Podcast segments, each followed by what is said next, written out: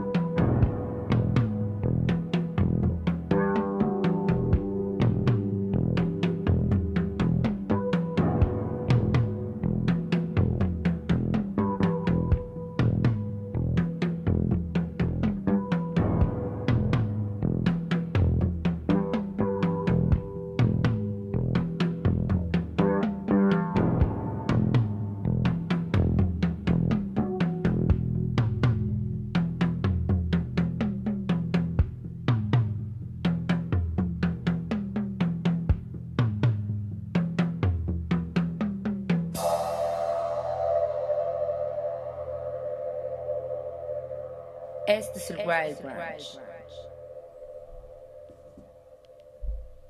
Jueves 17 de noviembre del 2022, bienvenidos, bienvenidas a una emisión más del Wild Brunch a través de Radio TV WAP. Yo soy Arturo Uriza y les doy la bienvenida a nuestra emisión 1529 a través del 96.9 de FM y el 18.1 de la televisión abierta.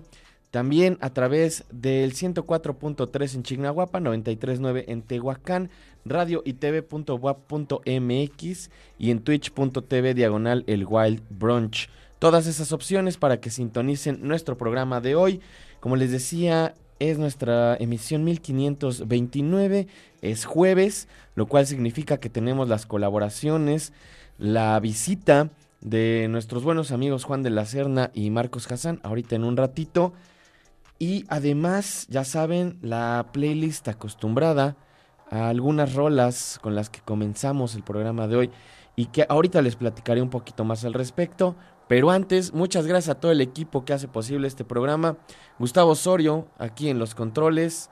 En la producción están Cuervo, George, está Vero, está Mike. Muchas, muchas gracias a todo el equipo. Si nos escriben twitch.tv diagonal el Wild Brunch, ya saben, por ahí también se pueden poner en contacto. Ahí está el buen Chuchito también, que es, que es parte esencial de Radio WAP, por supuesto, el que mantiene en orden la estación. Dice Gustavo que él no. Bueno, Gustavo hace su parte, ¿no? hace su parte, pero, pero Chuchito es ahí el que, el que, el que castiga a Gustavo, ¿no? o que le da sus premios también, dependiendo si se porta bien. Eh, ya le dio su masajito y todo. Saludos a todo el equipo, muchas gracias. y ya saben, también pueden escribirnos a nuestras redes sociales, arroba el Wild Brunch, tanto en Instagram como en Twitter ahí échenos un mensajito. Nos dice por acá, justamente antes de, de entrar al programa, que esperando el primer beat para encender motores, me dice Lady 420. Saludos, amigos, saludos. Saludos también por acá a María Rox. Saludos también a Ángel BT. Saludos a Art Soy también. Saludos por acá Güero Madono. Eh, a toda la gente que, que está ahí pendiente siempre. Muchas, muchas gracias. Y también por acá, saludos a Cat Lady, arroba gatito vaquero, a Betty, saludos Bet. Eh, ¿Quién más está por acá? Héctor, arroba ec-rl. Comenzamos el programa de hoy con algo de un disco de 1981, Siento Menospreciado. No había puesto nada de esta banda recientemente, aunque hay un par de tracks que, que me gustan mucho y que han sonado aquí en algunas otras ocasiones. Pero hace poquito, hace una semana creo, justamente vi que David Sylvian, que era pues de alguna forma el líder o uno de los compositores principales en Japón, salió del el anonimato que había llevado por más de una década y platicó con Marianne Hobbs en su programa para la BBC 6 en una entrevista bastante particular y que sucede también por diferentes razones. La primera, esta retrospectiva al trabajo tanto de Sylvian como solista y su participación en Japón, una banda sumamente interesante que al principio fue asociada mucho más con la escena del New Romantic, del pop, de la New Wave y que posteriormente se fue convirtiendo en un proyecto pues mucho más experimental hasta el punto en el que Sylvian y muchos de los otros miembros de Japón pues empezaron a hacer trabajos relacionados con el ambient, eh, con la vanguardia, con música pues mucho más compleja de alguna forma. Uno de ellos incluso se fue a tocar con Porcupine Tree, que aunque pues es una banda que a mí no me gusta, eh, tiene también eh, pues toda esta herencia del progre. Para nada me gusta, amigos, ni me hagas cara, se me hace una banda... ya hasta me apagó el micro, pero bueno, eh, el caso es eh, la carrera de, de, Japan y de David Sylvian en esta retrospectiva que se hizo en la BBC 6 y que justamente sirvió también como, como un pretexto, ¿no? Para, para ponerlos, para platicar de este proyecto. Acabo de conseguir otra vez este disco de Team Drum que, que lo tuve en algún momento, lo perdí. Ahora lo he estado escuchando y también por ahí algunos de los materiales de, Sylvian como solista ya los escucharemos en estos próximos programas. Me parece, no sé si ya tenemos a Dengue conectado, a Juan. Vamos a escuchar entonces un poco más de música antes de que se conecte el buen Dengue. También de un disco, de un material que hemos estado escuchando, que me gustó mucho, probablemente de mis discos favoritos. Es más, probablemente no, de mis discos favoritos de este 2022. Ya va siendo momento de empezar también a recopilar todos estos materiales increíbles de este año y este definitivamente es uno de ellos. Estoy hablando del disco cuarto o quinto de The Orioles llamado Tableau. Este track es The Room y ahorita regresamos aquí al Wild Branch.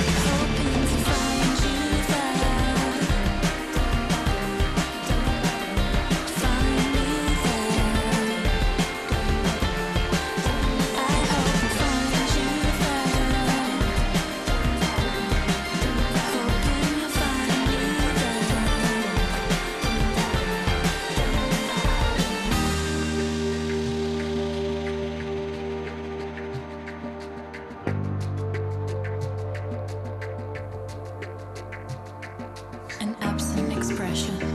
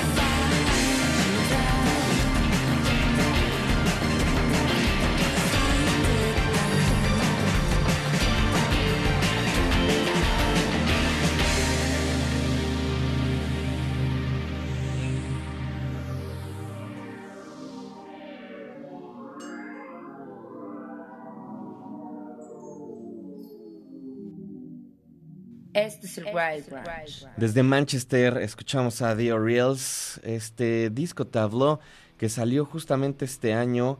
Salió en octubre, salió en octubre y ha sido de las cosas que más he estado escuchando en estas semanas. Me encanta este material. Me parece que ahora sí ya tenemos al buen dengue por ahí, amigo. Ahí estás. Hermano, ¿cómo estás? Bien, bien, todo en orden. ¿Tú qué tal? Bien, aquí, aquí, aquí, Tomás. Aquí nomás. Oye, eh, hoy es jueves. Hoy tocan los Viagra Boys en el House of Bands, ¿va? Exactamente, ahí en, en la casa de los tenis del Waffle, en el House of Bands, este, el día de hoy, y, es- y se presentan en el Corona Capital alguno de los tres días, no sé, no voy a ir. Creo que el viernes, ¿no? Creo que el viernes es justamente el día que están. Sí, creo que es uno de esos días, pero sí, el, hoy en el House of Bands, ahí a escasas cuadras de tu casa. Muchas gracias, amigo. Sí es cierto, ¿eh? Que vives por ahí. Eh, no hubiéramos dicho ese dato, porque si no te van a, te van a ir a estoquear, ¿eh? Nada, está complicado llegar, bueno, más o menos. Oye, ¿vas a ir al rato entonces a ver a los, a los Viagra Boys? Sí, sí, justo estoy bastante emocionado. Vi que ayer estuvieron por ahí en la, en esta sala, sala de ensayos llamada La Bestia, eh, y haciendo, creo que algún un poco de prensa. Y este, sí, estoy completamente listo para esa experiencia el día de hoy. Fíjate, me voy a quedar con las ganas de verlos, porque tampoco voy a ir al Corona y tampoco voy a ir a la casa de los tenis. Y pues ahí, ahí si ves una playerita, te encargo, ¿eh?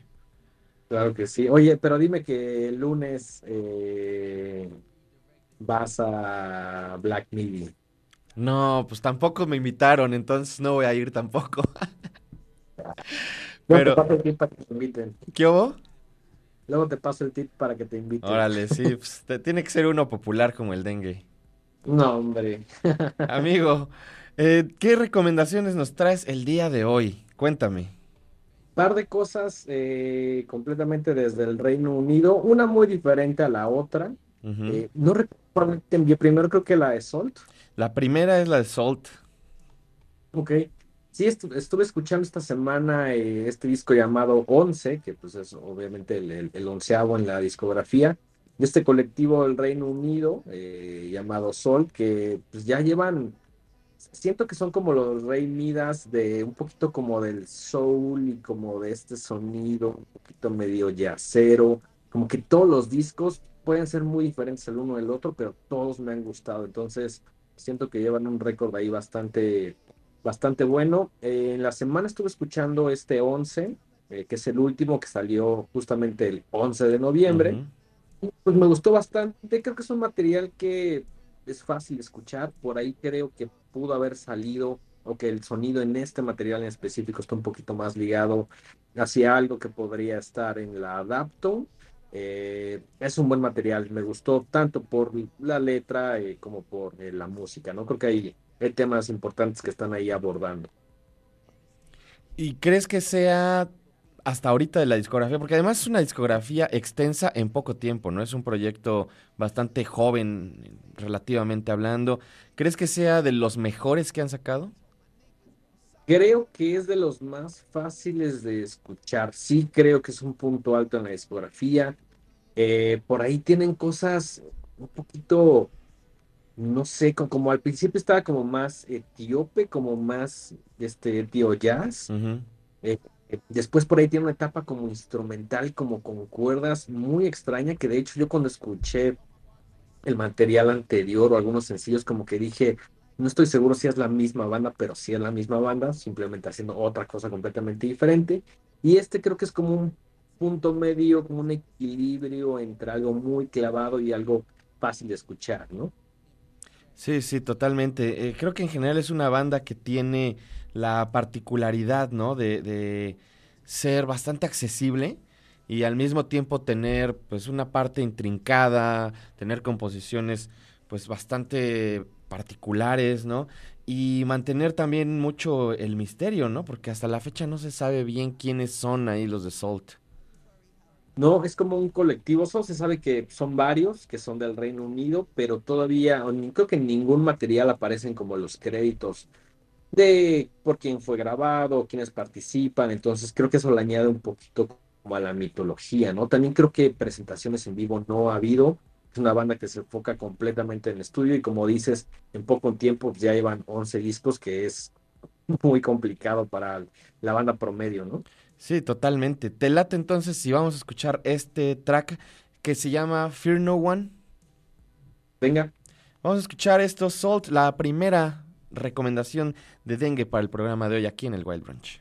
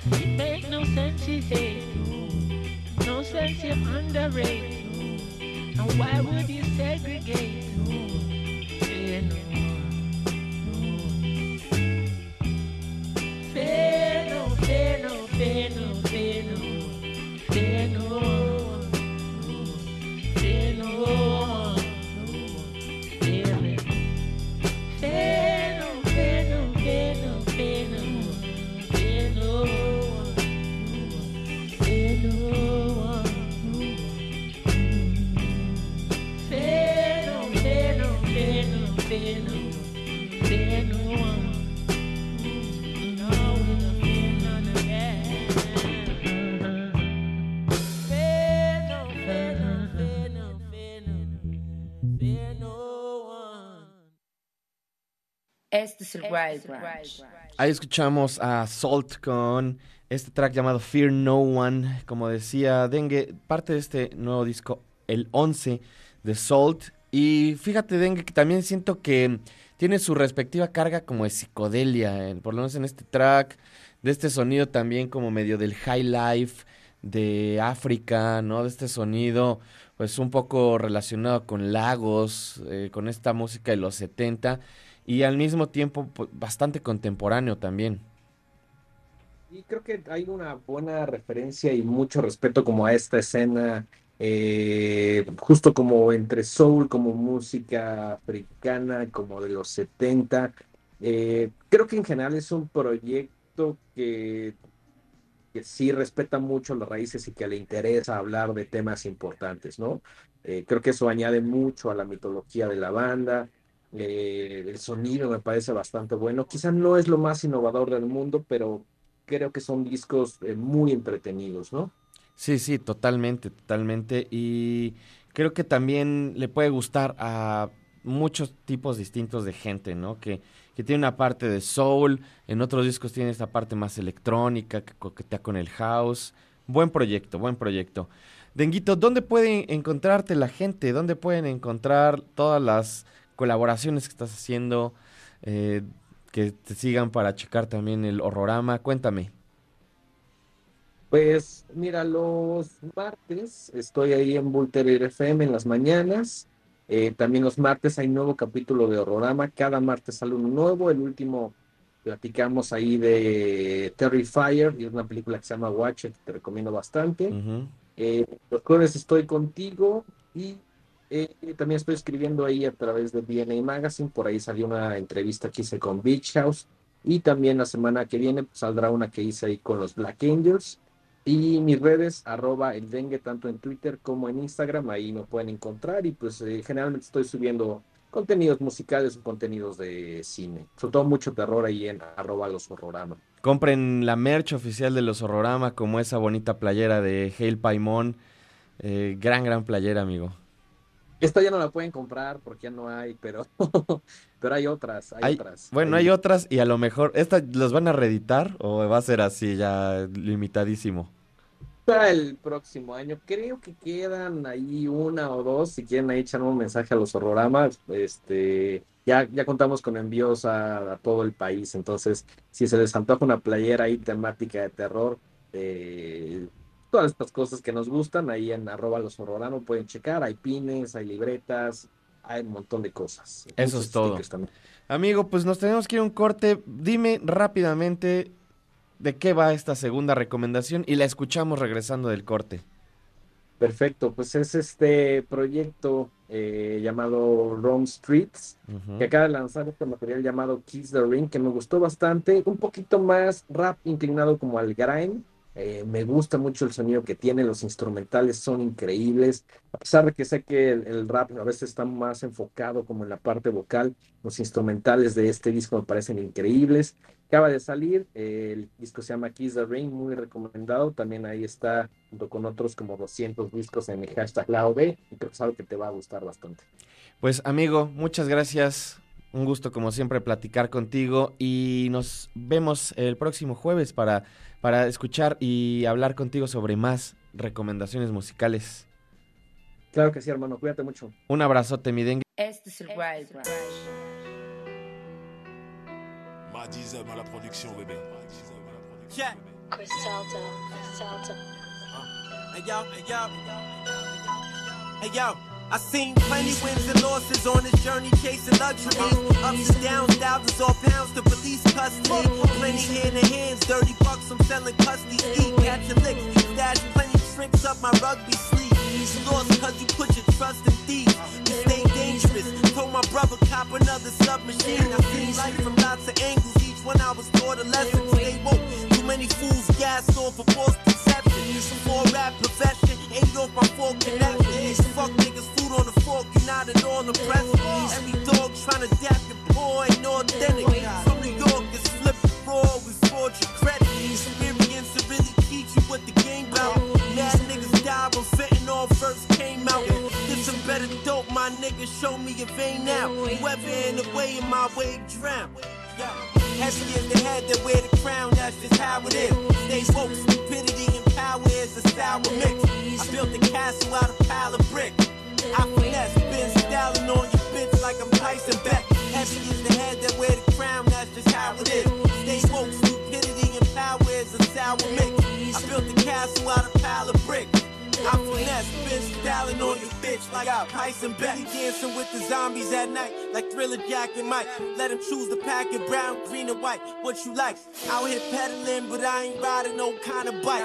All my shit designer really got rich appetite. My garments out the gallery department. Everything I'm on is highly regarded. It's better than y'all shit. Had a spark when you started, but now you're just garbage. I made a thousand hours past the master market. Movies and never ever measure up to the margin. I stiff arm Johnny Lord trying to knock me on charges. You way up on the scorecard, you lost regardless. My shit ringing off from Australia to Austin. Diesel on the boards, a homicide is a sure thing. Bow down and kiss the Lord's ring. Fuck out, fuck. Heavy is the head that wear the crown, that's just how it is. They woke, stupidity and power is a sour mix. I built a castle out of pile of brick. I finesse, been styling on your bitch like I'm Tyson Beck. Heavy is the head that wear the crown, that's just how it is. They woke, stupidity and power is a sour mix. I built a castle out of pile of brick. I finesse, been styling on your bitch like I'm Tyson Beck. Tyson Beck.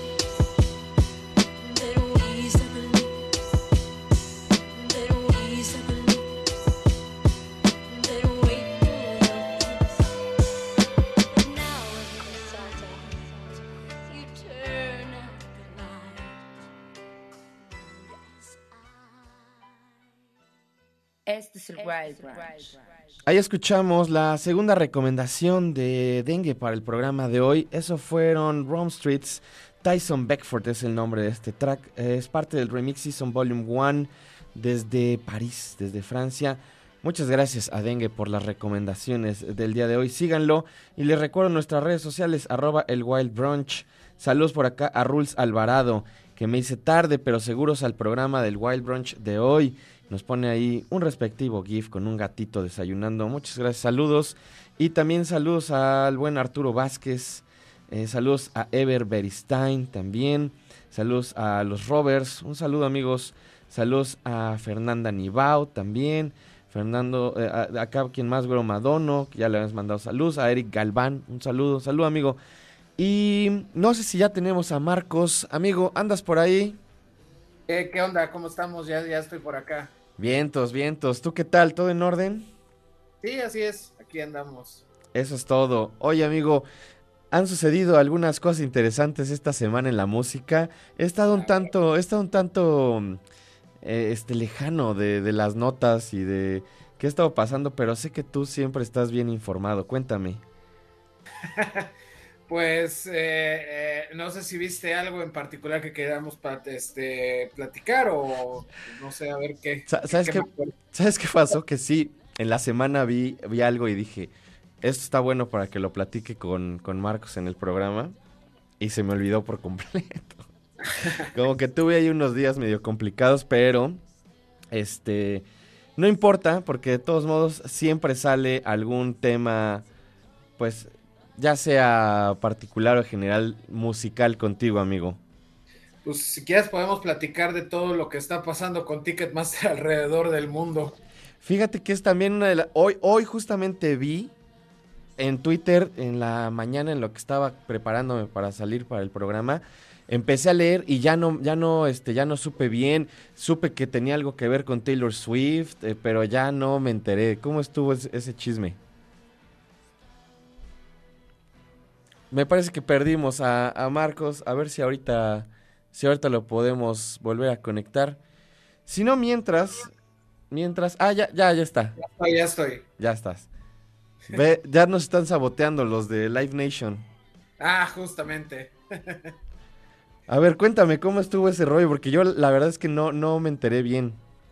Bueno, lo que vi es que, pues, como, digamos que el contexto es que desde que empezaron de nuevo ya con fuerza los conciertos, como que Ticketmaster está haciendo la aún más de las suyas, ¿no? O sea, como es, es un monopolio a nivel mundial, por lo que veo, ¿no? O sea, aquí ya sabemos que a lo que nos atenemos han pasado pues cosas de todo, que los cargos extras, que las reventas, que los sold outs inmediatos, que nadie se explica, que de repente salen boletos, que no.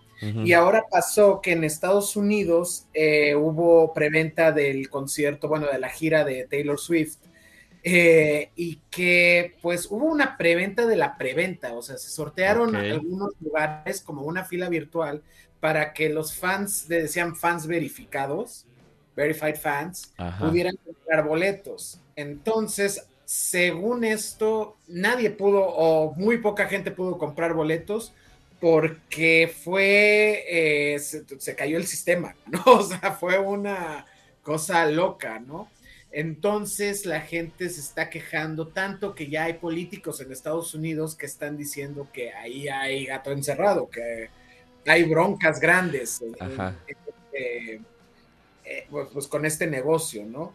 Eh, eh, por su parte, los de Ticketmaster dijeron que ellos habían abierto 1.4 millones de lugares para esta fila virtual, que no le entiendo bien exactamente cómo puede ser o cómo le pueden hacer, o sea, me imagino que es por como capacidad de los eh, servidores, pero también se me hace muy exacto eso de 1.4 millones de lugares, Ujú.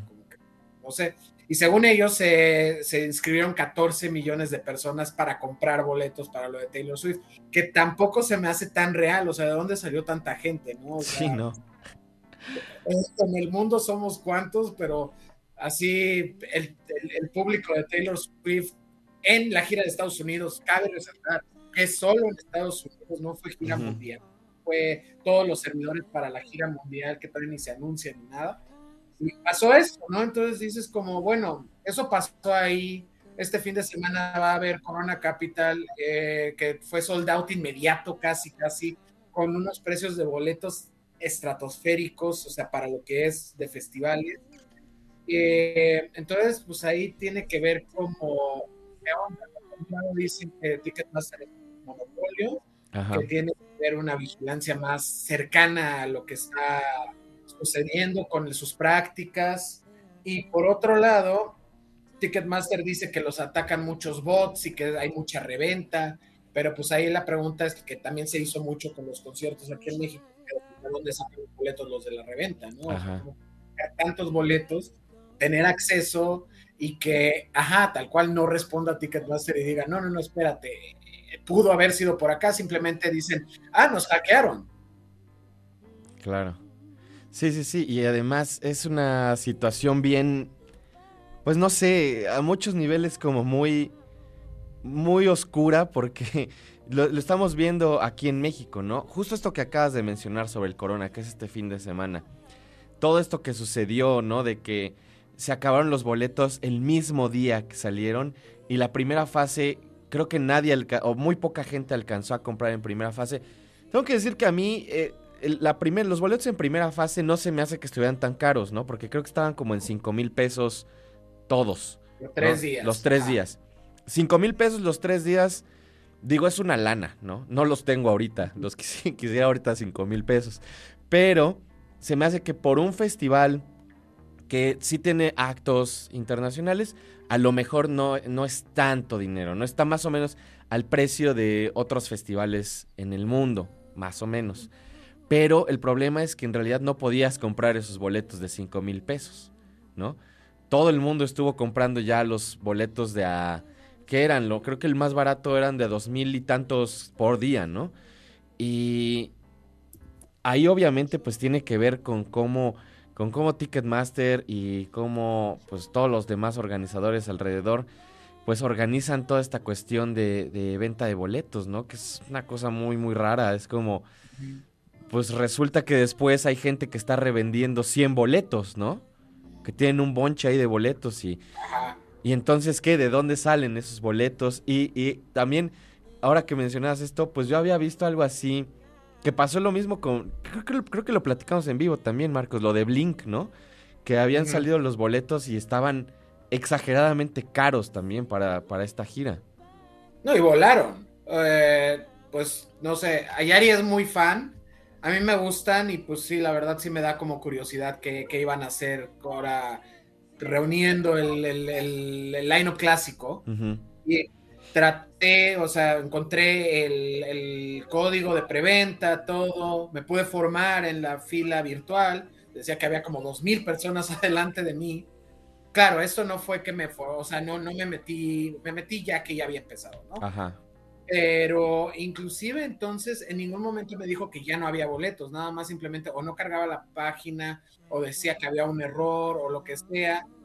Y pues nunca, nunca conseguí, conozco gente que también es muy fan que no consiguió boletos porque pues, ¿cómo? Y además de todo, hay que recalcar que esto es la preventa de la preventa. Ujú. Luego, justo lo de Taylor Swift, lo de Blink también fue el- el- la preventa del fan que tenía un código, lo mandaba, te inscribías en el fan club, lo mandaban, lo que sea, y ya, este, o lo conseguías de algún lugar de, de internet que, pues, como foros de fans o lo que sea, ¿no?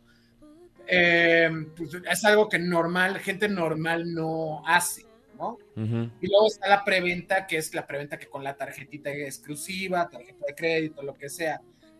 O sea, vamos, son dos fases antes de la venta general al público. Hay gente que, pues, si no tiene esos recursos, ni, ni idea que esto pasó. Y luego ahí hay otra práctica como muy rara que tiene que ver con lo de los boletos del corona, porque aquí nos eh, avisan que tienen fácil, ¿no? Ajá. no cuestan tanto, como tú dices. Le acabaron costando mucho más la última fase, los que pudieron alcanzar, Ujú. por lo menos lo anunciaron. Quisieron aplicar a un tipo tarifa dinámica como estos, como los taxis de app. Ajá. Ah, mira, es tanta demanda, entonces va a subir. Y entonces esto lo aplicaron con una gira de Bruce Springsteen, que va a tener el año que entra, Ajá. y hubo boletos de 5 mil dólares. Imagínate, 100 mil pesos por un boleto. No, no, no. Irreal, irreal. Y todo era porque, ah, mira, se está vendiendo mucho esta sección. Entonces, si quieres el boleto, pues te va a costar como 10 veces más de lo que hubieras pagado o no sé cuánto, ¿no? También ahí vi que Johnny Mitchell eh, va a volver a cantar después de años y años y después de que tuvo una embolia y problemas de salud y etcétera, ¿no? Entonces va a ser una pequeña gira que entiendo. Johnny Mitchell es una persona legendaria, es una artista que pues tal cual no lleva años sin, sin tocar, sin cantar, tienen problemas de salud, no puede hacer una gira tan extensa, no puede, no sé, ponerle tanto empeño como una banda joven o un proyecto joven. Entonces dices, bueno, está cotizado, pero vi los precios de los boletos de, de algunas de estas fechas y estaban como en 900 dólares y ni siquiera eran hasta adelante. Ajá. O sea, no eran los más caros. Entonces, dices, ya se está volviendo, o sea, están como orillando a que se vuelva los conciertos como algo de los muy privilegiados, de gente que puede comprar Twitter. Sí, o, o de, o de, para la gente normal, una deuda de meses, ¿no? Ajá, claro, y, que, y para un concierto, o para un festival, o sea, uno no, no le gusta, digo, pienso que a la mayor parte de la gente no le gusta un solo artista, tal vez es tu favorito, pero Claro. qué mundo tan distópico que nada más te quiera, o sea, nada más puedas endeudarte o puedas gastar para ir a un concierto en todo un año, pagar ese concierto en tu ciudad y sin, sin viajes ni, ni gastos de hospedaje ni lo que sea. Y que además de todo veas todo este desfile de, de- conciertos que digas yo quiero ir y te dé el FOMO máximo, pues, no puedes tantas deudas, ¿no? Se me hace una cosa, híjole, que es un abuso. Al final es muy complicado porque también son, los conciertos pues al final del día son un poco lujos, ¿no? Y, y mm, a lo mejor no es algo que necesariamente necesitemos en nuestras vidas, ¿no? Es parte del entretenimiento, pero la verdad es que se me hace un abuso tremendo ver cómo sucede y está sucediendo cada vez más. Alguien me platicaba también recientemente que mm, para ir al concierto de Dua Lipa, por ejemplo, eh, 8 mil pesos un boleto y que no era de los boletos como enfrente. Alguien me platicó que pagó también 8 mil pesos por un boleto para Bad Bunny. Eh, no, como cosas así que de verdad siento que, que es una cosa muy, muy abusiva por parte de los organizadores, porque saben que la gente tiene una relación de cariño con los artistas y con la experiencia y con la música y co- con, el ir y tener pues como esta mm, experiencia también unificadora, si quieres pensarlo así, con, con el resto de la gente, ¿no? Y tengo que decir, por ejemplo, ahí, y digo, no es, esto no tiene que ver con que nos hayan acreditado ni nada, pero se me hizo muy, muy padre de la gente, por ejemplo, de Hipnosis, que era un festival que costaba dos mil pesos y veías 10 bandas, ¿no? En- en- No, súper legal. súper legal. Y, y en- y entonces lo pongo en la balanza y pienso, ok, entonces sí se puede, ¿no? Sí se puede costear, sí se pueden hacer este tipo de, de cosas. No sé cuál sea la solución, ¿no? No permitir, no ir. Al, al final es que hay tanta gente que está dispuesta a ir porque, pues también lo entiendo, ¿no? Trabajas toda la semana, estás ahí metido en tu oficina o donde sea que trabajes y de repente ves que viene, como dices, tu artista favorito y pues dices, órale, voy a dar mi tarjetazo, me voy a endeudar para ir a ver a Taylor Swift o a Blink 182 o la banda que sea, My Chemical Romance, lo que sea que les guste. Pero de verdad es que hasta cierto punto creo que es una cosa que nos debería, pues de molestar un poco, ¿no? También no permitir este tipo de prácticas. Ajá, y luego está el otro lado de la moneda, de que están saliendo cada vez más artistas que están diciendo que es casi imposible para ellos salir de gira, ¿no? Claro. Están cancelando giras, gente que está establecida, ¿no? O sea, tipo Animal Collective, cancelaron una gira porque dijeron, la verdad, vamos a salir más rotos de, de- o sea, vamos a perder dinero en esto y pues ya no es costeable, ya no es un, o sea, digo, no es que sea un negocio, pero pues es como se ganan la vida, ¿no? O sea, tampoco es que ellos tienen una chamba de, ¿no? De normal y que en las noches su- o en los fines de semana su hobby es ser Animal Collective, ¿no? O sea, Claro. su banda es su, es donde eh, es el ingreso, de ahí captan ingreso. Y también leí apenas que Lord, que no está en un nivel como de, de banda indie, ¿no? O sea, de banda independiente, que no está en un circuito como menor, porque uno pensaría, ¿no? O sea, empezaron como, digamos, este, Santi Gold dijo, bueno, puedo costearme esto, escribió sobre todo lo, lo- la carga mental que requiere irse de gira, además de lo financiero, lo que es casi imposible para, para ella hacerlo, pero dices, bueno, tal vez lo entiendo de que Santi Gold, que me gusta mucho lo que hace, me gusta mucho su música, Sí. no, no quiero menospreciarla como artista, pero dices, bueno, ella estuvo fuera de la escena cuántos años, o sea, hace mucho que no saca nada, ¿no? Y está muy asociada con cierto, ciertos años de cierta escena muy específica. Entonces tal vez dices, bueno, la gente no está yendo a verla, no están esperando verla, porque todavía pues, no es lo suficientemente retro para algunos para ir a, a- verla, pero tampoco es como tan nueva o tan actual como para que la gente diga, ah, sí tengo ganas de ver a Santiago, ponle. Ok, va. Eh, Animal Collective, pues están más ahorita, ¿no? O sea, ellos no han dejado de sacar cosas, tienen sus fans, eh, tienen fans que van a verlos no importa qué, ¿no? O sea, y de todas formas fue eso. Y, pero luego sale algo como que eh, Little Sims tuvo que, o sea, ella dijo, yo no puedo hacer una gira en Estados Unidos porque no me sale. Y Little Sims es alguien que actualmente le está yendo bien, que tiene premios, que tiene éxito, que muchísima gente la escucha y de todas formas no puede, ¿no? O sea, dijo, la neta no puedo, espérenme un año a ver si ahorro para poderme ir, ¿no?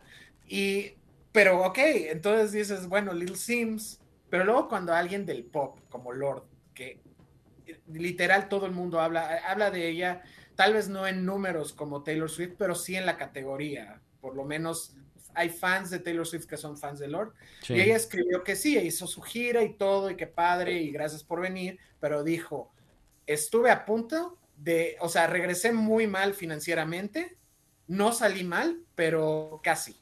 Y dices, bueno, ella aquí creo que tocó en el Palacio de los Deportes o algo así, tocó en un lugar grande, Ajá. no tocó en un lugar, no sé, mediano. ¿no? Y creo que fueron dos fechas además, ¿no? dos fechas y de todas formas dice que pues esto está muy mal y esto atiende a que pues o, o bueno o sea los costos de para una gira que es el transporte la renta de vehículos pagarle a la gente para que haga su trabajo que rentar este equipo de audio equipo todo lo que implica pues todo ha subido pero y han subido los como hemos este, estado hablando ahorita eh, han subido los precios de los boletos pero los fees de los artistas, el dinero que le pagan a los artistas, los porcentajes que se manejan, pues no han subido, siguen igual. Entonces tú dices, bueno, tal vez si subiera mucho el boleto del Corona, ponle que cueste 9 mil pesos al final, por poner un ejemplo, y dices, bueno, esos 9 mil pesos va, sirven para atraer a todos estos artistas. En verdad solo es una fracción lo que es para los artistas. Para muchos de ellos, apenas si les va a salir, y eso que los festivales es como que ahora las bandas, es como ahora ganan el dinero las bandas, Ujú. o sea, los artistas.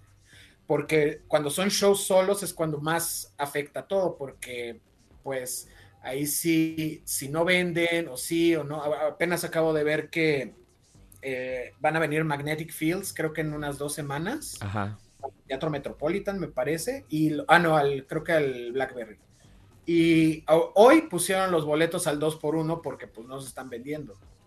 Sí, claro. Entonces, pues sí, ahí se ve reflejado eso de que pues no, o sea, si tuvieran, digamos, si, si supiéramos que ese dinero va a ir para las bandas, dices, bueno, va, ¿no? Pero ya se está volviendo muy complicado esto. Entonces tiene que haber cambios radicales pronto, porque si no vamos a perder todo esto que nos gusta tanto de los conciertos. Y además, eh, ahorita que mencionas esto, se ha vuelto ya un punto en el que muchas bandas y muchas bandas que son interesantes y que vale la pena ver, solamente las traen a los festivales, ¿no? Sí. Porque ya no pueden venir a turear solos y entonces te ves en la necesidad de decir, chin, pues voy a tener que ir a este festival, o quiero ir a este festival, que es un poco lo que ha pasado con el Corona, ¿no? Porque Claro. hay, hay bandas o hay actos que están, ya sabes, en las letras chiquitas y que tú dices, justamente esto es lo que me gustaría ver, ¿no? A mí me está pasando ahorita con el Corona, pues ni modo, me voy a perder a Viagra Boys, me voy a perder a, a Black Midi, me voy a perder a eh, como un par más de cosas que estaban ahí y que hasta chequé los horarios y estaban bien temprano, ¿no? Y ya no hay forma, ya no hay forma de ver a, estas bandas de otra manera, a menos que viajes, ¿no? A Estados Unidos o a Europa, etcétera, etcétera. Y que no esas te sale casi igual, ¿no? Ajá, sí, definitivamente. Y, ajá, pero pues justo, cuando, eh, también eso implica, o sea, viajar, a moverte, a ver cosas, implica muchas cosas, ¿no? Mucho, y sobre todo porque ya, pues siento que en México fue como mucho el pelear, digamos, de, no, no, no sé cómo exactamente ponerlo, pero yo tengo la sensación de que como hubo tanto tiempo históricamente que aquí no venía nadie ni nada por pues, que el gobierno, que, que la sociedad, etcétera, y que ya empezaron a venir, o sea, yo todavía me acuerdo que de morro, si venía una banda que había sacado algo decente, no sé, seis meses antes, un año antes, tal vez dos años antes, eras como wow, porque al, principio era Rod Stewart y, y Ario Speedwagon cuando ya había pasado totalmente su época, ¿no? Y todavía no eran de los viejitos pero bonitos, estaban, estaban en su época de decadencia, ¿no? Y pues sí, había mucha gente feliz que ya podía verlos, pero pues así, alguien que estaba, no sé, o sea, no nos tocó ver nunca Nirvana, por ejemplo, ¿no? Sí, ¿no? Cuando vino Pearl Jam vinieron como 10 años después de que salió el, el- más o menos, como que 10 años después de que debutaron, una cosa así, o sea, como igual Blink vinieron, o sea, no me acuerdo cuándo, pero me acuerdo también cuando Green Day vinieron, vinieron ya muy en los 2000, ya vinieron con, creo que con el Warning, no con el American Idiot, pero ya casi, o sea, como, no sé, o sea, no, era muy difícil ver bandas nuevas. Y ya podíamos ver bandas de todo, o sea, hace unos años todavía eh, podíamos ver así bandas en lugares chiquitos que estaban, pues no empezando, pero ya que digamos es, eran lo suficientemente buenas para, o sea, o nuevas para verlas en espacios pequeños y disfrutarlas como pues en, como en sus escenas locales casi, ¿no? Y luego también veíamos a las bandas grandes venir, lo que, lo que sea, ¿no? Ujú. Y ahorita siento como que no nada más en México, sino en el mundo esto ya va a colapsar y está terrible. Ya para que se metan políticos en esto está, está grueso. Sí, porque además el interés monetario, pues, obviamente va a hacer que la gente brinque. Amigo, eh, órale, pues ya ves, vamos prácticamente a corte. Regresando de corte, ¿te parece si escuchamos tu primera mm, recomendación del día? Sí, Eh, buenísimo. ¿Quieres dar algo brevemente? Regresando, platicamos, tú dime. Mejor regresando platicamos para no, no apurarnos tanto. Este es el Wild Branch. donte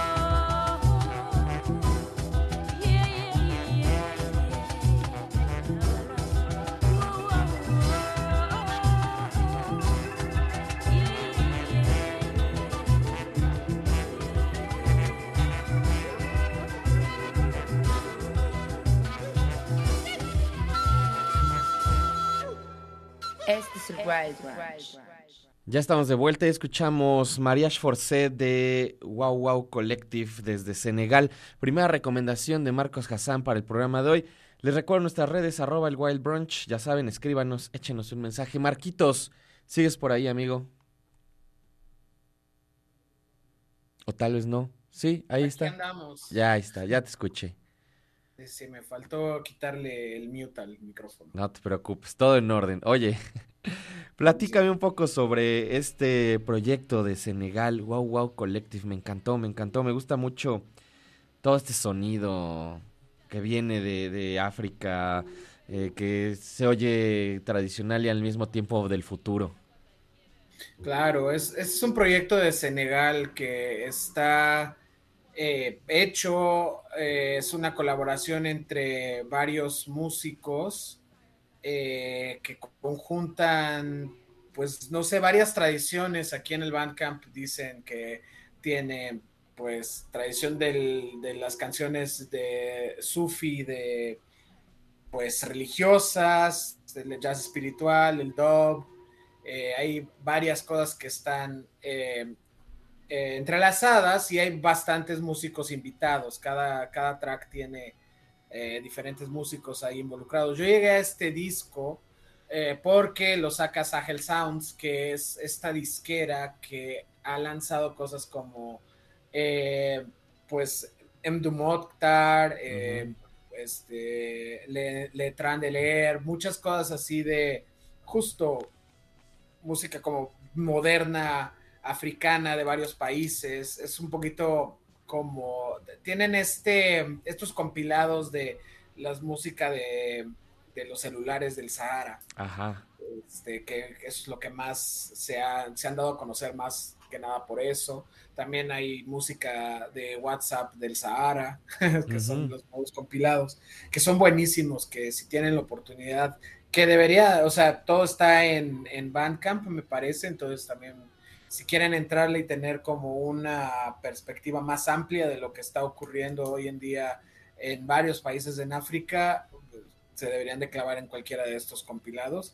Y sí, Wow Wow Collective me, me llamó mucho la atención. eh, lo sacaron en Bandcamp, entonces ahí tuvieron un pequeño eh, feature en, en, sus, en su medio. Entonces lo leí, me gustó mucho, eh, me gustó mucho la música. Más, más que la explicación o de qué es o lo que sea, me gustó mucho eh, la música en sí. Entonces, eh, sí es de los, de los discos, de mis discos de la semana.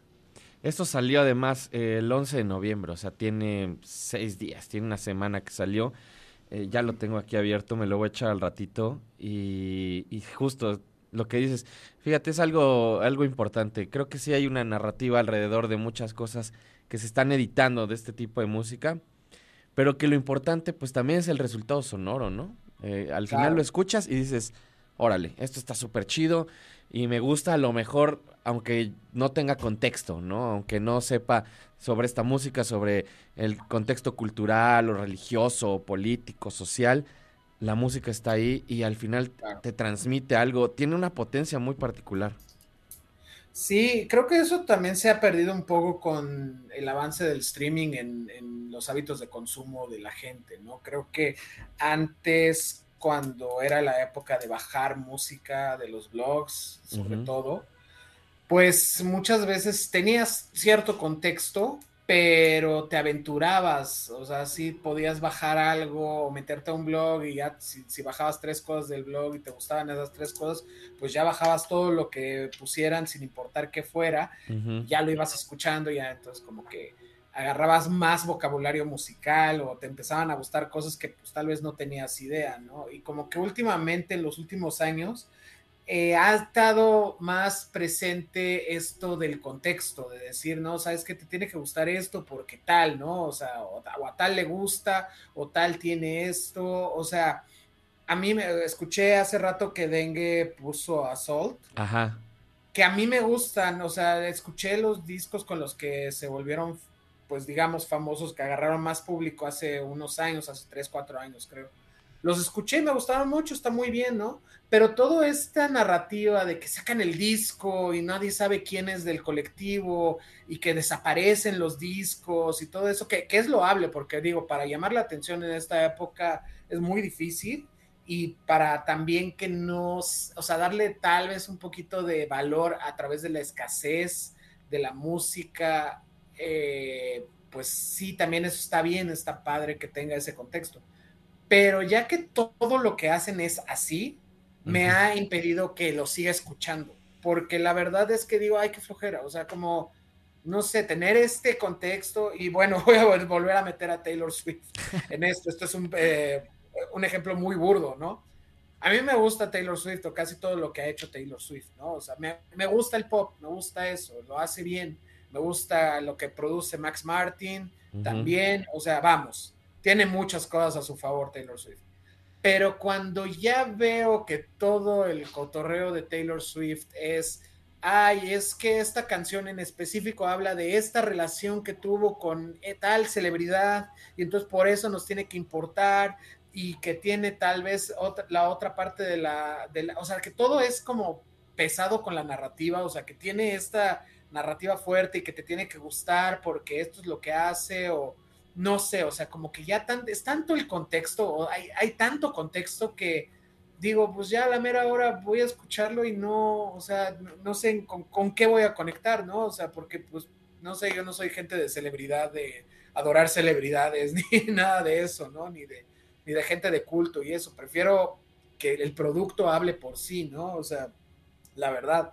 Y entonces creo que Ajá, o sea, fuera de dar contexto, puedes dar contexto diciendo, ah, bueno, este es un proyecto de Senegal, bla, bla, lo sacas a Head Sounds, lo que sea, pero también, o sea, como que ya generar una narrativa y sobre todo cuando ya inventas una narrativa alrededor de algo, es como que siento, no, sobre todo, ajá, o sea, ya, ya, ya va más allá de, sabes que este personaje es tal y tal y tal, es como, no, no, no, espérate, vamos a inventar ¡pum! ¿No? Entonces eso no me, me, encanta, ¿no? O sea, porque, no sé, es, es, siento que lo hace aún más difícil escuchar música, que además hay tanta música que no sabes ni por dónde empezar.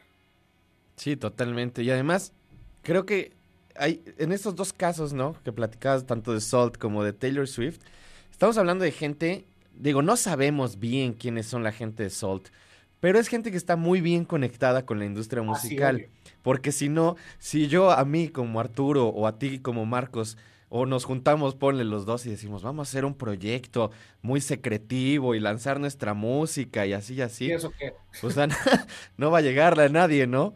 Estos de Salt, pues es gente que evidentemente son músicos que ya están conectados con la industria y que entonces si sacan un disco así misteriosón, se lo hacen llegar a toda la gente adecuada que va a programarlos, ¿no? Y que va a hacer que llegue a todo este amplio público. Y pues son un poco, y no, es más, peor aún con gente como Taylor Swift, ¿no? Que precisamente ya puede crear estas narrativas donde habla precisamente de, de estas historias o prácticamente donde echa chismes, ¿no? Y, y, y a la gente le va a gustar y está bien, yo no digo que no, que, que, no lo escuchen o que no les guste esta, esta idea, pero al final, pues, eso, ¿no? La música tiene que hablar por sí sola. Totalmente, eso es lo que yo pienso que de por ahí va el asunto. Ya que empieza a opacar la música, es cuando yo digo, sabes que ya fue, ¿no? Y pues tristemente es lo que ocurre con muchísimas cosas, o sea, hasta algo tan como opuesto a Taylor Swift como Turnstile. Uh -huh. O sea, como una banda de hardcore y hay tanta narrativa alrededor de Turnstile que digo, y luego escuchas el disco, en mi caso lo escucho y digo como... sí, ya sé que tú no eres nada. A mí me gusta Turnstile, no es para me nada. gustaban antes. No es para nada mi. mi no es una banda que, que defienda. Eh, y creo que ya te lo había mencionado, eh, justamente en el Corona pasado, que le mando un saludo a Jorge Torres, que, que él me invitó en aquella ocasión, que nadie quería ir al Corona. Eh, fuimos a ver a Turnstile, le dije, ah, pues vamos a, a ver este, ¿qué, ¿qué, traen? Y me preguntó, ¿y qué esta banda qué? Y le digo, pues es como hardcore para blancos, ¿no? Para chavitos blancos, así. Creo que es la descripción que voy a dar sobre Turnstile. Sí, pues básicamente, o sea, es como hardcore, este, ajá, justo hardcore del Corona Capital. Ajá, es como el que pondrían en las... En, en estos este, vestidores de, ya sabes, no voy a decir marcas de tiendas, pero esas Ah. tiendas como de fast fashion, ahí podría sonar también Turnstile. A mí me gusta Sí, Turnstile, sí. pero estoy, estoy consciente. Amigo, segunda recomendación del día, me encanta de entrada el tributo en la portada. Ajá, eso es lo que me llamó la atención, por eso dije como, a ver, a ver, a ver, ¿a qué suena esto? Cuéntame, cuéntame, ¿de qué va este proyecto llamado Sinaif? Pues sí, Sinai es este, es un proyecto de, eh, de Francia, no recuerdo exactamente, ah, sí, de, de Strasbourg, en Francia, en, en Francia, perdón, Estrasburgo, que pues literal vi la portada, es un tributo o una referencia al Perfect Prescription de Spaceman 3. Ujú. Entonces ahí vemos a dos personas con sus guitarras, con su equipo, con sus amplificadores vintage, sus guitarras vintage. Y pues yo dije, ah, pues va por ahí, ¿no? O sea, me imagino que si quieren dar ese, ese tributo es porque por ahí va la cosa, ¿no? Y pues sí, pero también me topé que va por otros lados también, ¿no? O sea, esta canción que vamos a escuchar es un poquito más, como va por, más por el jungle pop, Ujú. pero un poquito más distorsionado. Me gustó mucho esta canción, creo que es el que más me gustó. Es de un EP que voy a pronunciar terriblemente. No, es Super, super 45T. Ajá. Eh, y pues cada rola es diferente, son cuatro canciones. Hay una que es un poquito más Stereolab, una que parece un poquito más como Suicide, la onda más eh, tranquila. Eh, me gustó, me gustó mucho este proyecto. Literal, vi que alguien tuiteó el, el link al, al Bandcamp, la portada, lo vi, dije, órale, vamos a escuchar. Es una banda, al parecer, muy local, que no están haciendo como mucho esfuerzo para salir de su escena en Francia, porque tal cual, es, este, escriben en francés, todas sus comunicaciones en francés, como que no tienen mucha, y, y dicen que es como rock en, en francés, en francés, así lo ponen, ¿no? Entonces, eh, pues sí, o sea, no sé cómo di con esto, pero me gustó mucho y pues, no sé, o sea, ahí está, la verdad, prefiero quedarme un poco, justo que es una banda tipo Spaceman 3 o tal vez Stereolab, que es misteriosa, o sea, como que pues, no sé más de esto, ¿no? O sea, no me imagino en la época de que salieron todos los discos de Spaceman 3 que la gente supiera mucho de ellos, hasta que empezó a dar entrevistas Sonic Boom y empezó a hablar de todas las tarugadas que hablaba. Eso te iba a decir, creo que como que eran misteriosos sin querer, ¿no? Y ya luego cuando tuvieron la forma, pues, híjole, ya no estuvo no. tan divertido. Pues vámonos con esta rola. Vamos a escuchar esto. La segunda recomendación de Marcos para el programa de hoy es Tenebres es Sinaif, sonando aquí en el Wild Branch.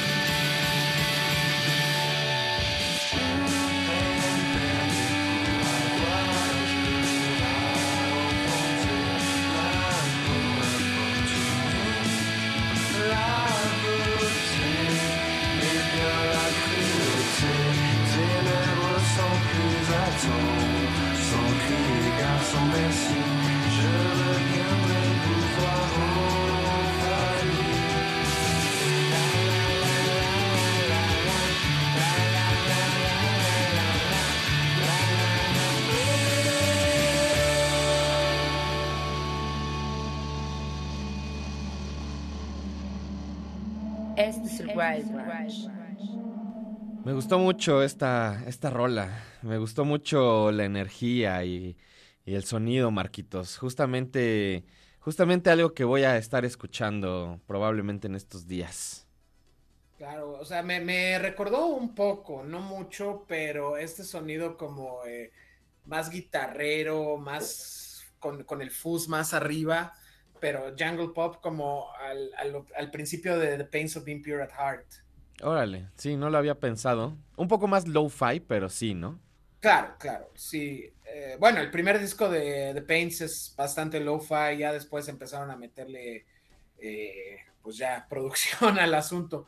Pero ajá, pues muy Black Tambourine, muy Black, este, ¿cómo se llaman? Pues ese tipo de bandas, muy, pod- podrían estar en Slumberland Records, ¿no? O sea, este, o en el C, C86, el compilado, ¿no? Sí, claro. 86. Y muy Velocity Girl, como ese tipo de bandas. Amigo, Este, me gustan. ¿dónde te puede seguir la gente antes de que platiquemos de esta última recomendación del día? Pues me pueden encontrar en arroba aquí Riot, en eh, pues, Twitter, Instagram. Ahí voy compartiendo la cosa, todo lo que estoy haciendo, todo lo que quiero comentar antes de que desaparezca ese mundo. Híjole, ya que desaparezca, ya, ya, por favor. Basta. Sí, mejor. Bueno, Tercera recomendación, The Holy Circle. Esto es parte de un disco que se llama Don't Disturb My Waking Dream. Me encantó el, el título, me encantó la portada. Cuéntame, cuéntame de qué va este proyecto. Eh, pues The Holy Circle es una banda que yo llegué a ella porque Terrence, Terrence Hannum toca ahí. Terrence Hannum tiene un proyecto llamado Locrian, que es una banda de metal con sintes, o sea, muy sinte análogo, pero también como muy, digamos, muy doom. Muy buena banda, me gustan mucho. eh, hicieron pues unos discos muy buenos la década pasada. Y él tiene varios proyectos. Por ejemplo, tiene uno llamado Axe Breaker, que es Power Electronics este, comunistas. Órale.